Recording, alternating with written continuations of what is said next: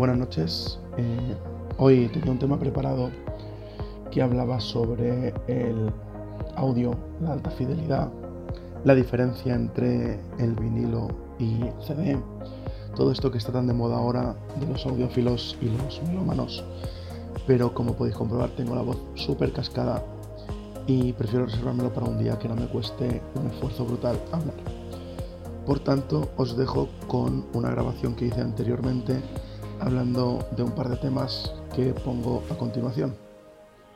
Y bueno, espero tener la voz recuperada pronto para poder seguir con el podcast eh, de una manera un poco más decente.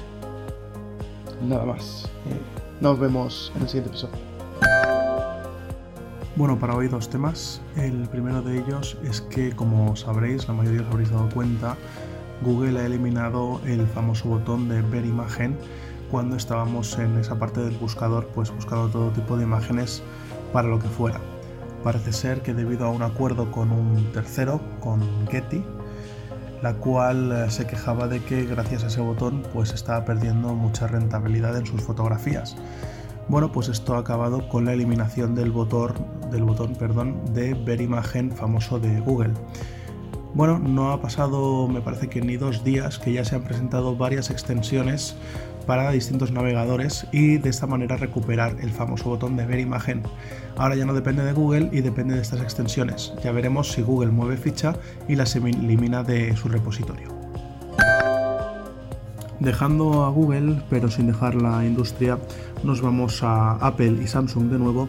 Parece ser que se confirma que debido a las bajas ventas del iPhone X, se han eh, reducido drásticamente los pedidos de componentes para este teléfono y esto afecta a Samsung en los paneles OLED. Parece ser que los señores de Apple le han hecho un pedido muy importante a Samsung y que ahora este último va a tener que intentar venderlo a toda costa a otros fabricantes de terminales ya que de lo contrario va a tener pérdidas. Pérdidas de beneficios, entendemos. El caso es que esto confirma una vez más que el iPhone X no está vendiendo todo lo que en Apple quisiera. Y nada más, hasta el próximo episodio de Protocolo Informática. Un saludo.